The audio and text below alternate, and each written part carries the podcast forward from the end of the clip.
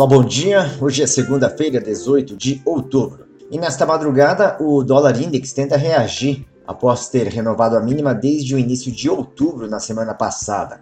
O petróleo WTI segue firme e o contrato novembro volta a renovar a máxima da posição.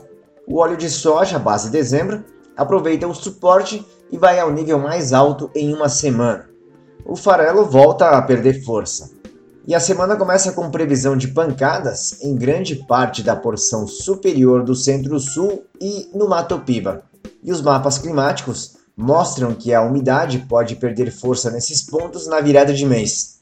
E nesta segunda-feira, às 5 da tarde, horário de Brasília, o USDA divulga o relatório de safra dos Estados Unidos, que deve confirmar mais uma semana sem problemas para a colheita de soja e de milho. Um pouco antes, o IMEA vai divulgar os dados de soja e de milho da semana. Na quarta-feira, às três da tarde, o Fed fará a divulgação do livro bege, que mostra o cenário econômico nos Estados Unidos.